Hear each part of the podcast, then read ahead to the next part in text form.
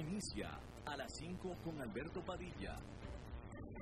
Un programa diseñado con el objetivo de llevarte diariamente un tema de actualidad, acompañado siempre de reconocidos editorialistas, de lunes a viernes a las 5 de la tarde por CRC 89.1 Radio. A las 5 con Alberto Padilla. Hola, ¿qué tal? Saludos, bienvenidos a esta emisión de A las 5 con su servidor Alberto Padilla. Muchísimas gracias por. Gracias a ustedes que nos acompañan a través de la señal en vivo de la 89.1 FM de Costa Rica. muchísimas gracias a los que nos siguen en vivo también en la señal de Facebook Live. Gracias a los que nos siguen en cualquiera de las múltiples maneras en las que estamos grabados o diferidos, comenzando con la repetición de este programa diario a las 10 de la noche en CRC 89.1. Salimos en vivo a las 5 de la tarde de Costa Rica, repetición misma noche a las 10 por esta estación. También por supuesto que la señal grabada de eh, Facebook Live en la página de este programa, a las 5 con Alberto Padilla, y también por supuesto en eh, formato de podcast. Un saludo especial a todos ustedes que nos escuchan en podcast a través de las diferentes plataformas. Yahoo Podcast, Apple Podcast, etcétera, etcétera. Tratando de controlar los incontrolables, el señor David Guerrero y aquí la que manda y ordena, muchas veces con gritos y mala manera, la señora Lisbeth Ulet, que es la productora general de este programa. Eh, la entrevista de hoy, déjeme se la adelanto, vamos a tener una entrevista eh, acerca de pues, la economía de Estados Unidos, a ver si es cierto que dicen los expertos, a ver si es cierto, si ya efectivamente la economía de Estados Unidos está en una franca recuperación de acuerdo a algunas de las cifras últimas económicas que se han estado dando. Por lo pronto, déjeme le cuento que en el índice industrial Dow Jones, o mejor dicho, allá en Nueva York, el índice industrial Dow Jones tuvo de nuevo una caída, 1,04%, segunda caída consecutiva. El Standard Poor's 500 también cae un poquito más de medio punto porcentual, 0,53%, mientras que el Nasdaq Composite con una ganancia de 0,67%. Ya van dos consecutivas en las cuales hay este desempeño mixto con el Dow Jones y el Standard Poor's 500 cayendo moderadamente, pero el Nasdaq Composite, que se le conoce por tener eh, muchas acciones tecnológicas presentando ganancias. Vamos a, comenzar eh, informándole. ¿Usted se acuerda? Bueno, pues esto fue este, en 1986, así es que por mucho no se van a acordar, ¿no? Pero en 1986, en plena calle de Estocolmo, Suecia, saliendo del cine con su esposa de la mano, fue asesinado el entonces presidente, o mejor dicho, primer ministro de Suecia, Olof Palme. Alguien se le acercó y le disparó y se desapareció. Olof Palme, una noticia por supuesto que le dio la vuelta al mundo. Bueno, pues hasta hoy, literalmente, bueno, ayer en realidad, hasta el martes, por fin las autoridades de Suecia identificaron al asesino. Hasta ahora. Eh, y ya se cerró el caso. Y resulta que el asesino es una persona que se llama Stig, Stig Engstrom, que es un diseñador gráfico y que se suicidó en el año 2000. O sea, se lleva muerto 19 años, pero hasta ahora por fin dijeron fue él. La nota que yo estoy leyendo no dice las causas ni mucho menos, lo que se sabe es que, bueno, Olof Palme era el líder del Partido Socialdemócrata pues ha habido muchísimas teorías acerca de su asesinato, pero realmente nunca se ha sabido cuál fue la razón por la cual lo mataron, pero por lo pronto ya se sabe quién lo mató. Esperemos, vamos a ver, aunque, aunque la nota dice que el caso ya se cerró, con la identificación de este Stig Engstrom, pero no se dio una razón por la cual lo mataron, pero bueno, cuando menos ya se tiene a Olof Palme. Bueno, hablando de otra eh, líder que falleció, resulta que el presidente de Burundi en África, de nombre Pierre Nkurunziza, oficialmente murió de un ataque cardíaco la noche del el lunes. El Nurunitsa, a ver qué, Nuruncisa iba a dejar el poder después de 15 años el 15 de agosto próximo. Eh, y vaya, se fue porque decidió no reelegirse más. Y decidió no reelegirse más porque cuando dijo que sí se reelegía, se le levantó el pueblo en tremendas manifestaciones violentas, etcétera, y dijo, entonces ahí fue dijo, bueno, ahí estuve 15 años, mejor ya me voy. ¿Sí? Este, por supuesto que como todo buen dictador, su presidencia pues fue acusada de toda una serie de violaciones a los derechos humanos. Pero ¿por qué se lo estoy esto comentando? Bueno, porque la razón oficial de la muerte es un ataque cardíaco. Pero a nivel redes sociales y a nivel prensa, etcétera, lo que se dice en realidad es que se murió de qué cree? Pues del coronavirus, del COVID-19, es lo que dicen que está, que, fue lo que le pasó a este presidente de Burundi. Vamos a ver si es cierto. Hablando de otro presidente que casi no le gusta hacer escándalo, el presidente Donald Trump pues se metió eh, a opinar, Donald Trump no puede vivir sin opinar, ¿no? Opina más que un periodista opinador, y pues bueno, había un video con todo este asunto de las protestas de, George Floyd famoso, eh, había un video de un policía o un par de policías en la ciudad de Buffalo, Nueva York, que tiraron al piso y dejaron ensangrentado al piso a un hombre de edad mayor de 75 años de edad. Eh, un video muy gráfico, ¿no?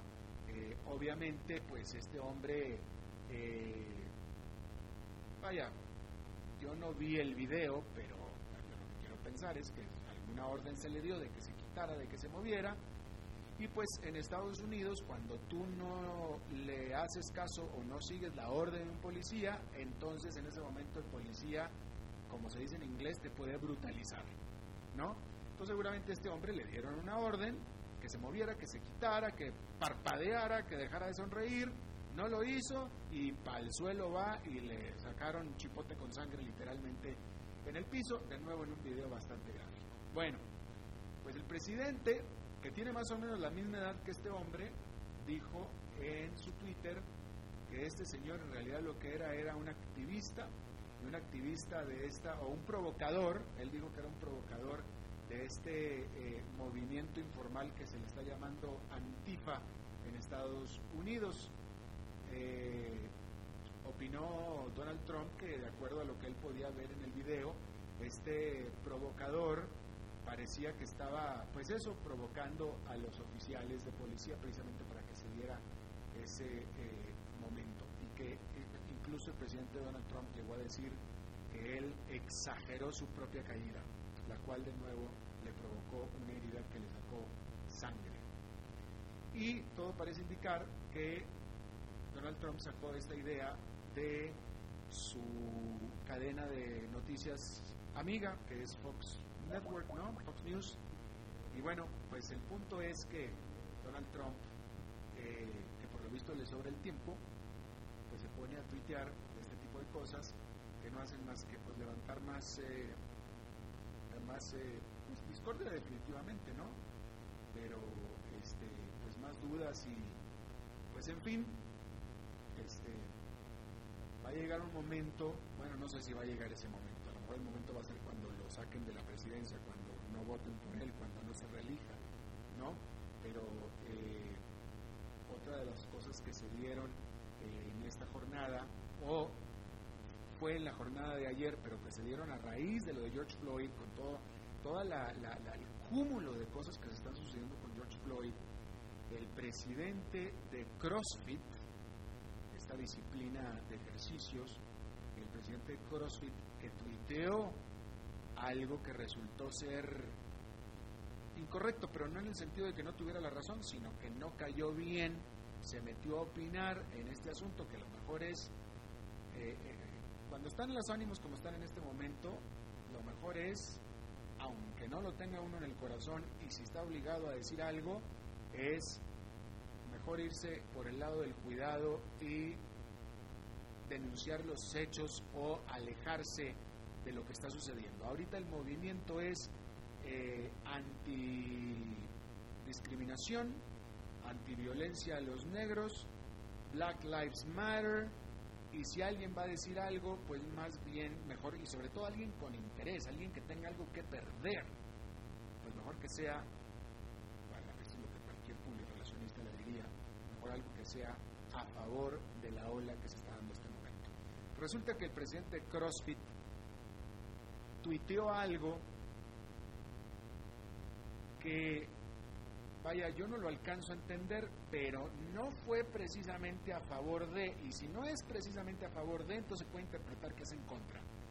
Y la ola interpretó que era en contra, y se le vino el mundo encima al presidente de CrossFit. Y como están los ánimos tan caldeados, una vez que uno comete ese error, el resto de la gente que está asociada contigo no quiere tampoco nada que ver contigo. Entonces CrossFit, que es esta disciplina de eh, ejercicios, eh, bueno, pues tenía asociadas una serie de marcas deportivas, Reebok, etcétera. Bueno, pues Reebok eh, decidió alejarse de CrossFit y muchos de los gimnasios de CrossFit, cuando usted ve a un gimnasio que dice CrossFit, ese gimnasio en teoría le debe estar pagando regalías a CrossFit. Y bueno, pues los gimnasios entonces dejaron de llamarse CrossFit empezaron a, alinear, alinearse del presidente de CrossFit. Y bueno, pues finalmente, ante la ola, tuvo que renunciar a la empresa que fundó que irse. Y bueno, todo esto se lo platico porque hasta ahorita el que parece que es de teflón es el presidente Donald Trump. puede darse el lujo de tuitear y de hacer cosas y tiene una base fuerte de gente que lo protege, pero que va a llegar un día, digo, ya lleva cuatro años, va, pero va a llegar un día en que se va a pasar la mano y no se la van a perdonar, o si no, se la van a venir a cobrar el día de la reelección. Pero bueno, ahí lo tiene usted. En otro tema, la Organización para la Cooperación y Desarrollo Económico, la OCDE, de la cual Costa Rica prácticamente acaban de extenderle la alfombra roja para que pertenezca, que es conocida la OCDE como un club de países ricos, usted dirá, advirtió que la pandemia dejará cicatrices de largo, de mucho tiempo, cicatrices de eh, mucho tiempo sobre la economía mundial, aunque y con todo que se pueda evitar la posibilidad de una segunda ola de la pandemia. El turismo, la hotelería y el entretenimiento, todas estas industrias serán las más afectadas dentro de las economías del mundo, afectando sobre todo a los trabajos pocos especializados, a los jóvenes y a los informales, dice la OCDE. La OCDE también pide entonces políticas extraordinarias para asegurarse una recuperación sustentable. Es lo que dice la OCDE. Y lo dice en estos tiempos cuando ya las economías más ricas están empezando a liberarse e incluso están empezando a mostrar algunas señales de recuperación, no nada más en Estados Unidos, sino también en Asia y en Europa. Vamos a hablar del caso de Estados Unidos en la entrevista, como se lo estaba anunciando hace un rato. Bueno, la Corte Suprema de Brasil ordenó al Ministerio de Salud del país a que retome la publicación de las estadísticas y de los datos del COVID-19 en el país.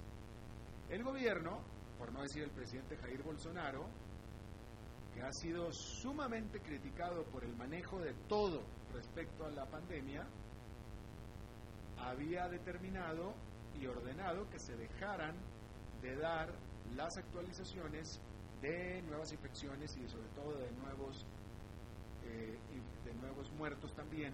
Y esto fue la semana pasada, de hecho tuvimos una entrevista a este respecto. Bueno, pues la Suprema Corte de Justicia dijo esto tiene que ir y empezó a ir a partir de unas cuantas horas después de que se dio esta determinación de la Suprema Corte de Justicia. Brasil desde hace tiempo ha tenido el mayor número mundial de contagios diarios. En este momento vamos a visitar qué es lo que, tienen que decir las cifras sobre eh, la pandemia, el gigante de Sudamérica, Brasil. Vamos a ver cifras terribles en los últimos días. Eh, bien, en este momento, Hace dos días Brasil reportó 19 mil nuevos casos. Eso fue antier. Antier 19 mil nuevos casos. Ayer 31 mil nuevos casos. El día de hoy lleva 33 mil nuevos casos. Han perecido 40 mil personas hasta este momento en Brasil. Todavía está por abajo de la Gran Bretaña, que en este momento Gran Bretaña está reportando 41 mil Bretaña nuevos casos nada más mil. De tal manera que con toda seguridad, quizá esta misma semana, Brasil va a superar a la Gran Bretaña en fallecimientos oficiales por COVID-19. Pero yo le vuelvo a dar otra vez el dato muy raro desde mi punto de vista de la diferencia de fallecimientos por millón de habitantes, porque la, la Gran Bretaña reportando 606 fallecimientos por cada millón de habitantes. Brasil solamente 187. Eh, lo cual, pues nada más puede, significa una de dos cosas. O que el sistema de salud de la Gran Bretaña es muchísimo peor que el de Brasil, o que la salud o la enfermedad de los británicos que han eh, agarrado el COVID-19 o sea, la salud es peor, que la salud de los británicos es peor, o que el bicho que tienen allá, el COVID-19 que tienen allá, es peor que el que tienen de Brasil. O que las cifras de Brasil están equivocadas. Porque no puede ser. ¿No? Digo, algo muy raro está sucediendo. Alguien me decía a mí, bueno, lo que pasa es que los eh, británicos son mucho más viejos que los brasileños. Pudiera ser, pero una diferencia de 6 a 1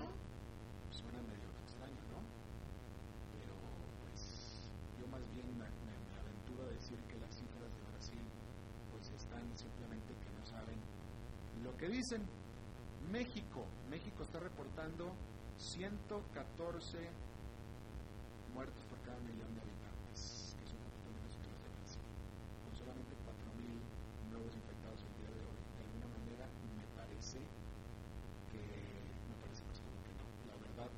Chile, hoy Chile está reportando más casos que México en el día de hoy. Chile 5.700, México nada más 4.000 México siendo un país mucho más grande, con ciudades mucho más aglomeradas que las de Chile. Pero bueno, y también de nuevo, en México nadie le cree a las cifras que está dando el gobierno. Por cierto, déjeme detengo un poquito a hablar de México porque eh, aquí ya lo he dicho yo, o sea, lo que voy a tratar de decir es cómo poco a poco el presidente de México, Andrés Manuel López Obrador, está incrementando y aumentando su guerra, su conflicto con los empresarios. Y ya ayer ya lo dijo abiertamente y lo dijo, básicamente lo dijo así, y lo dijo, y lo dijo él de viva voz en su, en su mañanera, y dijo, hay un grupo, puso nombres y puso ciudades, hay un grupo de empresarios en Monterrey, que resulta que es mi ciudad, hay un grupo de empresarios en Monterrey que está que tienen un complot, que esa es la palabra que tanto le gusta utilizar, que tienen un complot para hacernos perder al partido Morena la mayoría en el Congreso en las elecciones del próximo año. Y están encabezados por José Antonio Fernández, el presidente de FEMSA, o de Coca-Cola FEMSA, muy conocida en Costa Rica y en toda América Latina. Y aquí el punto es, de nuevo, ahora ya está acusando directamente a empresarios y ya les está poniendo nombre y está poniendo empresas también. Y mencionó a la empresa y mencionó al empresario, que es uno de los empresarios más importantes de México, no nada más de Monterrey, pero de México, ¿no? Coca-Cola FEMSA, que es muy conocida en muchos países de América Latina. Pero el punto es que cada vez más y poco a poco está... Bueno, pues déjeme se lo digo así, cada vez está pareciendo más Hugo Chávez, es la verdad, cada vez se está pareciendo más a Hugo Chávez, el cual empezó con que escuálidos y no sé qué, después empezó con nombres y apellidos y al rato empezó a expropiarlos. Y al rato se murió, y ya ven cómo está ahorita Venezuela, ¿no? Pero cada vez más los males de México son culpa de los empresarios, cada vez más eh, los empresarios son los enemigos del Estado, cada vez más los empresarios son los enemigos del presidente, etcétera, etcétera. Y vaya, yo no, vaya, yo, vaya hasta ahora, hasta ahora, lo, único que estoy diciendo es lo que está sucediendo, que está aumentando la retórica en contra de los empresarios. Ahora ya le está poniendo nombres, le está poniendo es, a ver, me parece a mí que es muy peligroso que un presidente de un país que tiene el apoyo popular, y cuando me refiero a popular me refiero a grandes masas del pueblo, esté acusando con nombre y apellido a otra persona muy conocida de que lo está perjudicando, de que lo está haciendo daño. Digo, francamente me parece muy, muy peligroso. ¿No? Este, es muy peligroso aparte de que son mentiras, digo, pero aparte de eso, aparte, lo, aparte que son mentiras, ¿no?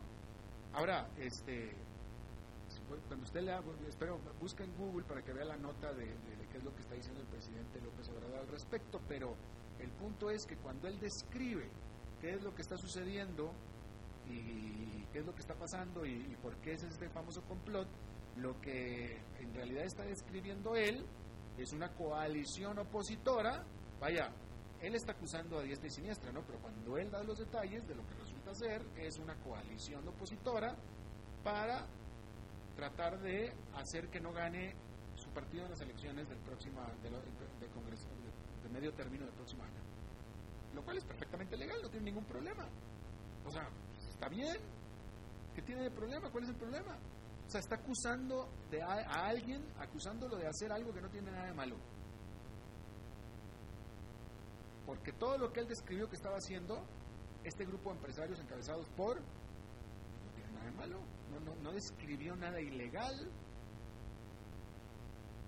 aparte de que son mentiras, pero si no lo fueran, no tiene nada de malo, pero él lo está haciendo malo, y ese es el problema, él lo está haciendo malo. Vamos a hacer una pausa y vamos a regresar con este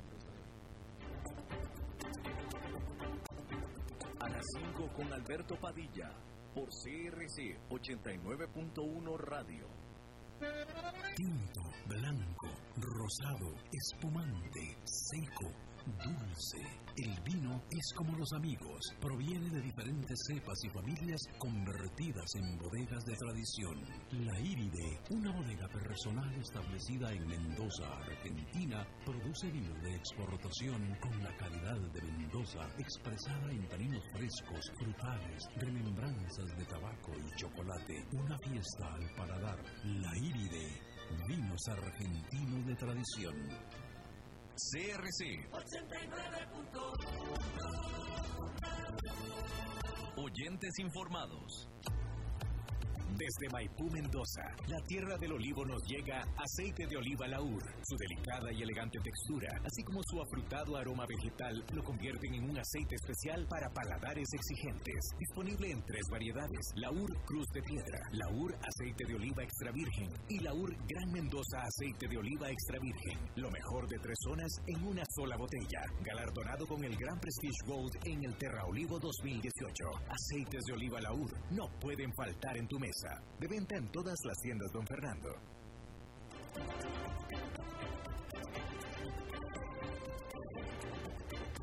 Seguimos escuchando a las 5 con Alberto Padilla.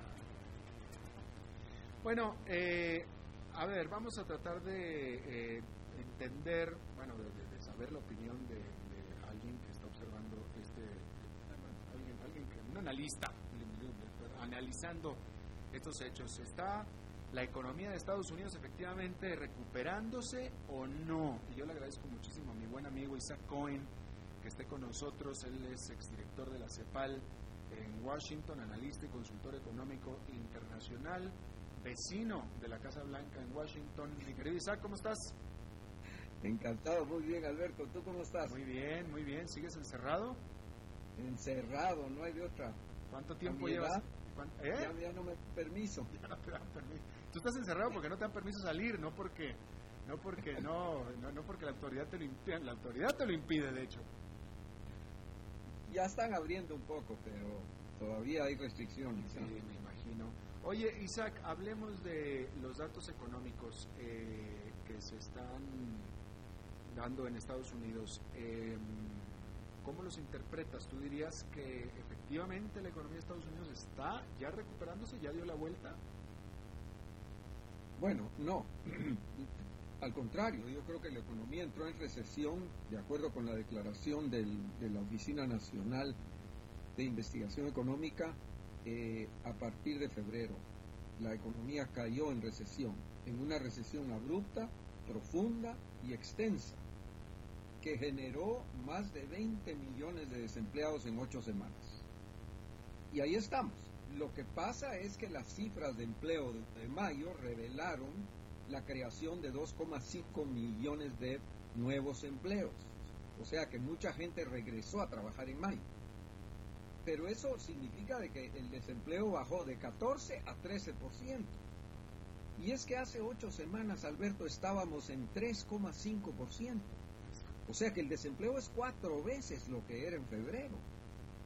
Entonces la economía tuvo una caída profunda, extensa, Ah, y, vigorosa. Entonces, eh, eh, eh, por eso la Oficina Nacional de Investigación Económica decidió que el pico de la economía llegó en febrero y que a partir de febrero se vino para abajo. ¿Qué haces tú del hecho de que el consenso de los economistas estaba esperando que durante mayo el desempleo de hecho aumentara hasta cerca del 20%, pero, en pero que pasara del 16 que estaba en abril al 20 en mayo, pero en realidad hacer eso lo que hizo es que bajó al 14. Bueno, ahí hay algunas, algunas correcciones que hay que hacer con las cifras, porque las cifras, hay dos encuestas sobre desempleo. Una encuesta es a las empresas y otra encuesta es a los hogares. La encuesta de hogares tuvo una dificultad porque había muchas gentes que no se declaraban desempleados porque simplemente habían sido suspendidos por sus, por sus empleadores. Y en inglés eso se llama furlough. Eso quiere decir que te suspenden por unas semanas, pero te prometen que vas a regresar a trabajar al mismo lugar. Esas personas no se declaraban desempleadas, porque para, para considerarte desempleado en la encuesta tienes que no tener trabajo y estar buscando trabajo. Entonces estas personas decían, miren, no, yo estoy esperando que me llamen, por eso no estoy buscando trabajo. Entonces no las podían clasificar como desempleados. Ahora la otra encuesta que se fue a las empresas, ahí el desempleo llegó a 20%. Mientras que en la encuesta anterior llegó a 13%. Y adivina quién cantó victoria porque dijo de que ese era un milagro económico que había sucedido, pero la verdad, la verdad es que cada quien está, está leyendo esas cifras de una manera que le conviene, porque eh, eh, lo cierto es de que hay 21 millones de trabajadores desempleados en Estados Unidos, esa es la realidad, y la economía ya cayó en recesión. Claro, em, otros datos que estábamos viendo que parecen ser positivos, eh, bueno, tú estuviste en Estados Unidos durante el feriado del Memorial Day, mucha gente se fue de vacaciones, eh, llenaron las playas, los parques, etcétera. Eh, American Airlines dijo que tuvo que ajustar al alza sus itinerarios para julio porque está teniendo cada vez más demanda de aviones para julio, aunque este es muy por debajo de lo que tenía antes, por supuesto, simplemente más demanda de la que estaba pronosticando originalmente cuando pasó la pandemia. Airbnb también reportó que tuvo eh, durante esa semana en la que cayó el Memorial Day, que fue el 25 de mayo, tuvo más reservaciones que las que tuvo el año pasado. Entonces están dando, me parece como que están dándose así como eh, eh, flashazos de, de, actividad que no se tenía contemplada, Isaac. efectivamente, o sea, lo que pasa es que la economía se está abriendo de nuevo. después de un cierre extenso y, muy estricto, la economía se ha empezado a abrir gradualmente y esto ha sucedido a nivel de distintos estados. O sea, no es que toda la economía de Estados Unidos haya abierto al mismo tiempo, sino que hay ciertos estados que han abierto unos más temprano, más tarde que otros. Entonces vamos a tener este tipo de, de, que te dijera yo, noticias positivas, para no hablar de la bolsa de valores, pues lo que está pasando en la bolsa. La ah. bolsa tiene más de 50 días de, de alza sostenida. ¿Qué está pasando en la bolsa? Bueno, lo que está pasando es que las acciones que están jalando la bolsa hacia arriba son las acciones relacionadas con la pandemia son las acciones de Zoom, de Amazon, de los hospitales, de las, eh, de las farmacéuticas, de todo lo que está relacionado con la pandemia cotizado en bolsa, eso se está yendo para arriba y está jalando a las demás acciones. Pero eso no significa que tengamos una, una ¿qué te dijera yo?, una mejora generalizada en todas las empresas. Y, y, vuelvo a la cifra de desempleo, que es al final de cuentas uno de los criterios para medir una recesión. Porque una recesión es una reducción en el tamaño de la economía, porque la economía contrata menos gente. Eso es lo que es una recesión. Y estamos con 21 millones de desempleados. Claro, claro. ¿Cómo se siente estando en Washington? Mira, eh, eh, es impresionante las calles parecen día domingo todos los días. La circulación de automóviles ha disminuido de una manera impresionante. Imagínate que yo le eché gasolina a mi auto hace cinco semanas y no le he tenido que volver a poner. Todavía tengo un cuarto de tanque. Eso significa de que no he manejado durante cinco semanas con la intensidad que lo hacía antes. Y eso se nota el transporte público, por ejemplo. La gente no está, no está metiéndose al metro ni está tomando autobuses y eso porque pues son fuentes de contaminación y la gente tiene mucho, mucha, mucha preocupación de que le vayan a pegar este asunto. Entonces, las cifras, digamos, de contagio y de fallecimientos y todo eso vienen descendiendo gradualmente y eso ha dado base a esta posibilidad de que se vayan abriendo unos antes que otros. Por ejemplo, Florida, que es un, es un estado muy dependiente del turismo, abriendo muy rápidamente las playas y los hoteles y todo lo demás. Nueva York más conservadoramente, aunque es la ciudad que más turistas recibe en Estados Unidos, recibe más de 50 millones de turistas al año, está abriendo gradualmente. Y eso va a empujar la demanda de las acciones y de las empresas relacionadas con el entretenimiento, eh, eh, eh, y, con, digamos, los alimentos, los restaurantes, bebidas y todo eso. Pero es una apertura gradual. No estamos de regreso todavía en lo que, en lo que es esta economía. Por ejemplo, las ventas al menudeo están casi en el suelo. Las grandes, los grandes centros comerciales, las grandes tiendas, por ejemplo. Eso ha sido tremendo porque no han abierto y la gente no ha ido a gastar todavía. Amazon sí está vendiendo más de lo necesario y ha contratado 100.000 trabajadores más. Pero la razón es porque hay una demanda extraordinaria por su servicio. Claro, claro. Eh, Te quieres ir a la política, seguro. Eh, me estás provocando que te pregunte por Donald Trump. Me estás provocando que te pregunte por Donald Trump, Isaac. No, eh, yo creo que Donald Trump depende de qué medio es el que sigas, ¿no? O sea, hay medios que están en contra de él que dicen que, la popularidad cayó y que, y que Joe Biden está subiendo muchísimo, pero si lees el otro medio que es Fox, dice absolutamente todo lo contrario. Sí, bueno, pero las encuestas revelan de que le ha bajado.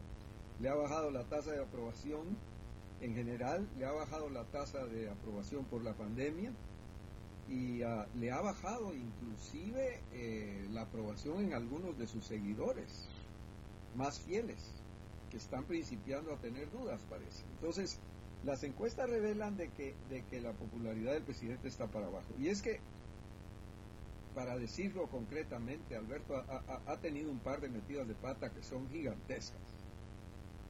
Nada más Por ejemplo, par, este a ver cuáles son. Este asunto de salirse a retratar con una Biblia en la mano enfrente de la iglesia de St. John's en, en, Lafayette Square. Eso sinceramente cayó muy mal por todos lados. inclusive con sus más fieles seguidores que son los evangélicos blancos. ¿Por qué cayó mal? ¿Cuál fue el problema con eso? Porque tuvieron que, que tuvieron que reprimir a manifestantes que estaban pacíficamente parados en la plaza para abrirle un camino para que pudiera irse a hacer la foto. Ah, eso fue entonces, fue, fue el, el- el- el método. Efectivamente, o sea, lo hicieron de una manera que fue, eh, inclusive usaron, eh, usaron gas, usaron caballos, usaron, en fin, usaron una, una, una parafernalia impresionante de, aparato represivo. Entonces, la gente se puso, eh, eh, eh, se puso muy molesta. Irritado por eso, salió a decir de que lo que había, él iba a llamar al ejército de Estados Unidos para que controlara la situación. Y los militares le dijeron que lo sentían mucho, pero que eso no se hacía. El ejército de Estados Unidos no está hecho para reprimir al pueblo de Estados Unidos.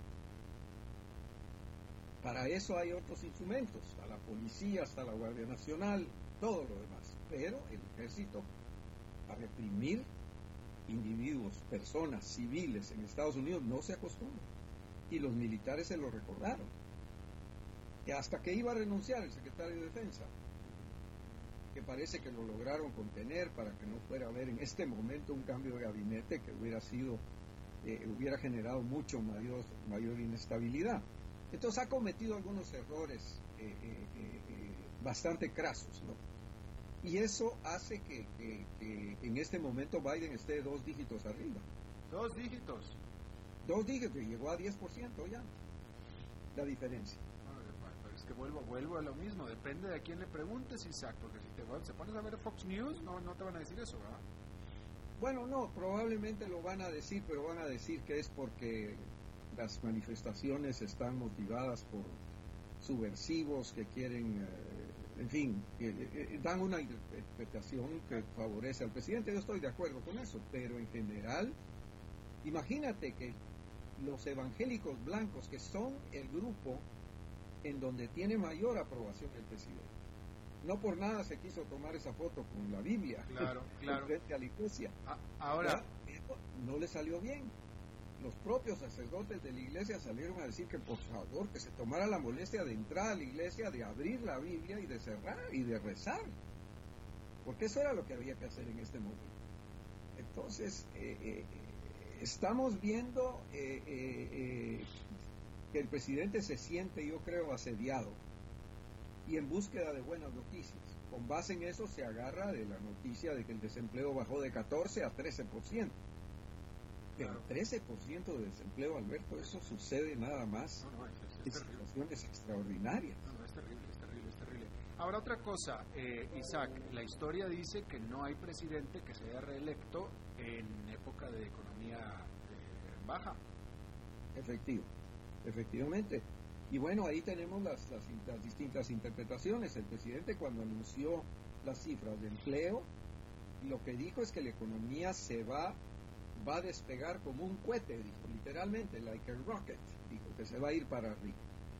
Esto significa que la esperanza es que haya una B chica, ¿no es cierto? Que- que la economía toque fondo y que rebote con la misma intensidad hacia arriba. Cayó en ocho semanas, en ocho semanas va a volver a subir. Eso le conviene mucho, porque eso quiere decir de que al final del verano, cuando las personas empiezan a decidir por quién van a votar, en ese momento la economía va a ir en ascenso. Pero a eso se agregan opiniones de gente un poco más cautelosa, como el presidente de la Reserva Federal, que acaba de terminar hoy en la tarde, por cierto, su conferencia de prensa después de la reunión del Comité de, Merc- de Mercado Abierto, y lo que dice es que el año entrante vamos a tener todavía millones de desempleados y que la economía no va a haber salido de la recesión. Porque lo que sí es cierto es que estamos ya en recesión, Alberto. Ah, bueno, si ya lo dijo Jerome Powell, ya está. No, y no solo eso, lo dijo el National Bureau of Economic Research, que es el que establece cuándo empiezan las recesiones y cuándo terminan. Y esta empezó en febrero, porque el, el- el- el National Bureau dijo que la recesión llegó al pico, llegó a la cima en febrero y de ahí se vino para abajo. ¿Cuándo va a volver a subir y cómo va, cómo, cómo va a subir? Eso, eso está por verse. Vamos a ver. Pero el, el- el presidente de la Reserva Federal dice que hay que ser cauteloso, que hay que aumentar el apoyo, que el Congreso tiene que gastar más para sustentar la economía y que la Reserva Federal va a hacer lo que sea necesario para apuntalarla de manera de que el desempleo se empiece a corregir hacia fines del año entrante. Bueno, pues eh, Isaac Cohen, eh, mi buen amigo, exdirector de la CEPAL en Washington, analista y consultor económico internacional desde la capital de Estados Unidos, te agradezco muchísimo, como siempre, tu buena disposición. Igual te digo, Alberto, como siempre, cuídate mucho. ¿eh? Un abrazo, mi querido. Bueno, vamos a ligarnos, es miércoles, entonces nos ligamos inmediatamente a, a visitar al programa de BID 94.7, nuestra estación hermana 94.7, porque ahí está nuestra corresponsal especial de asuntos importantes, la señora Maritza. Hola Maritza. ¿Cómo estás?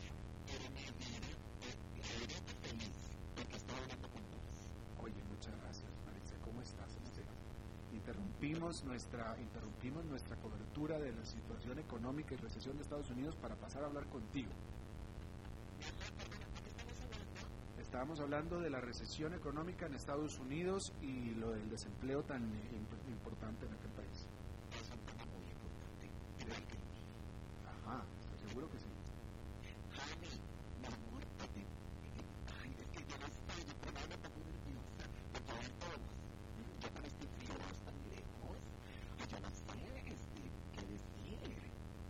Ya, bueno, me lo estamos aquí a unos 30 metros separados tú y yo, de un estudio diferente, pero al bien vivo. Entonces, cuando termine este programa, paso por ahí por donde estás tú y si me das permiso, te doy un abrazo cálido.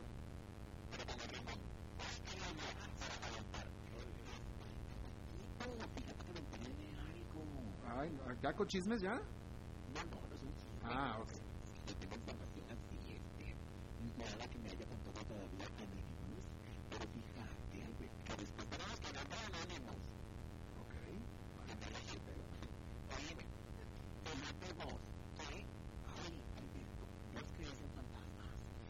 Ah, mm, no necesariamente, no. no. ¿Ah? Sí, ¿verdad? Pues yo creo, o sea, pues yo creo que no. No, no, o sea, no. Vaya.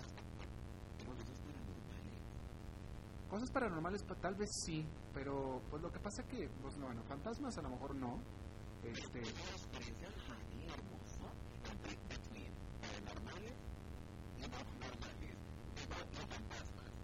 pues entonces por eso te digo, fenómenos paranormales puede ser que pueda te- te- tener la mente un poco más abierta, sí puede ser.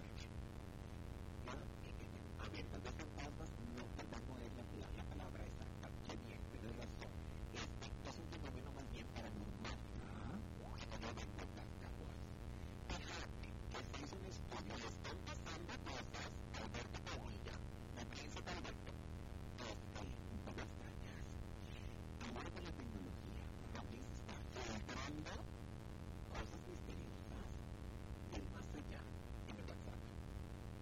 ¿Cómo? Y, ok, ¿de qué manera?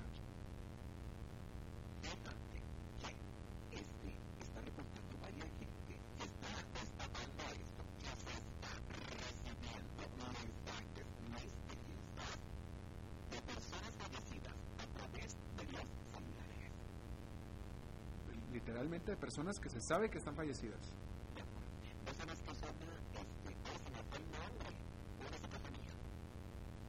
¿Una qué? Psicofonía. No, oye, no.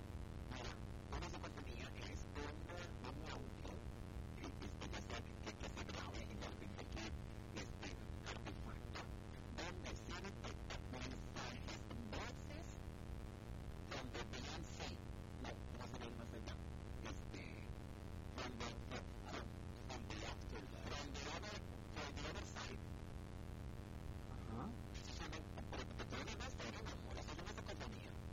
Ok.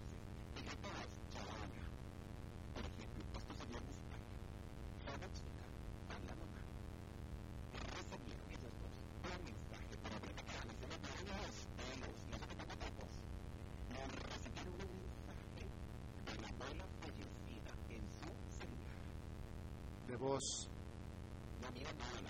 No, no, mensaje de voz. Exactamente. Oye, pero un mensaje de voz actual.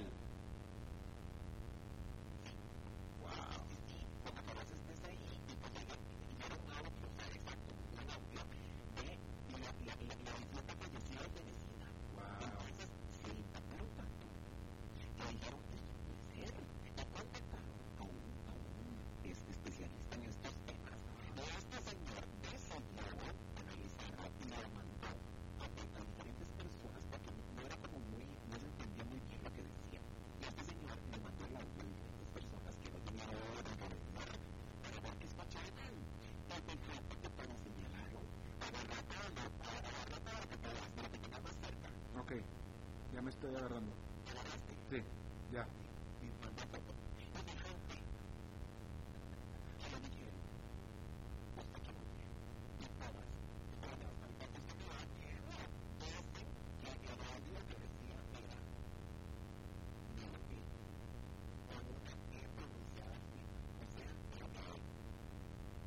¿Eso es lo que decía?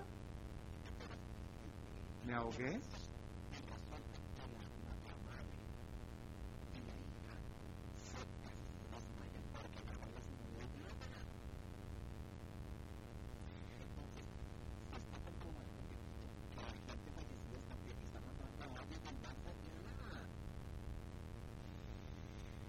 O sea, a ver, qué lindo sería poder recibir un mensaje de mi padre, por ejemplo, sería muy lindo. Pero, o sea, ¿cómo sabemos que la empresa celular vendió ya el número que tenía mi padre y la persona que tiene ese número me manda un mensaje a mí y yo creo que mi teléfono me dice que es de mi papá, pero ese número ya no es de mi papá?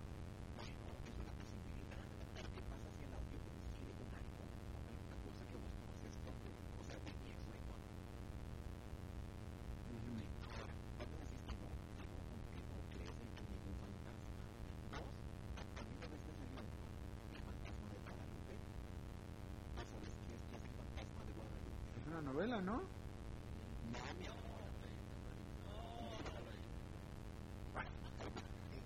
Amárrenla, amárrenla, por favor, amárrenla. Ya, ya la veo que pa- ya está ta- ali- alistando para atacar.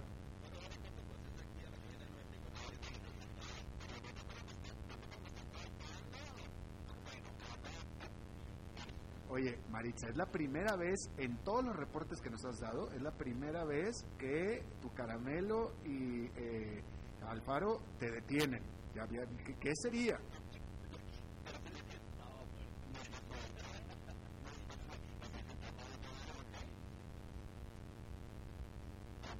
Mándeme.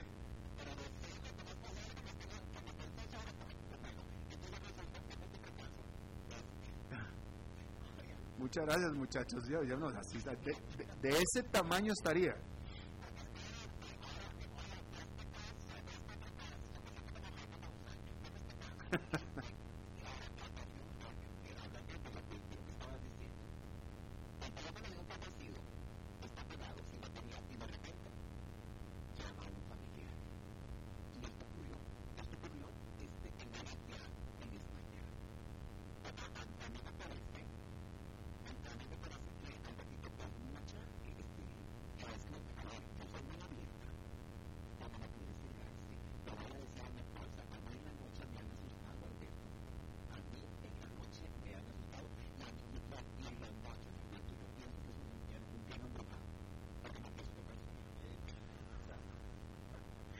Ay, afortunadamente ya se nos está acabando el tiempo, Maritza. Cuéntame eso, a ver, ¿a qué te refieres con que te han asustado en la noche, Maritza? Pues sí, este, pues, hay que escoger mejor qué onda, Maritza. Escoger, dije, escoger.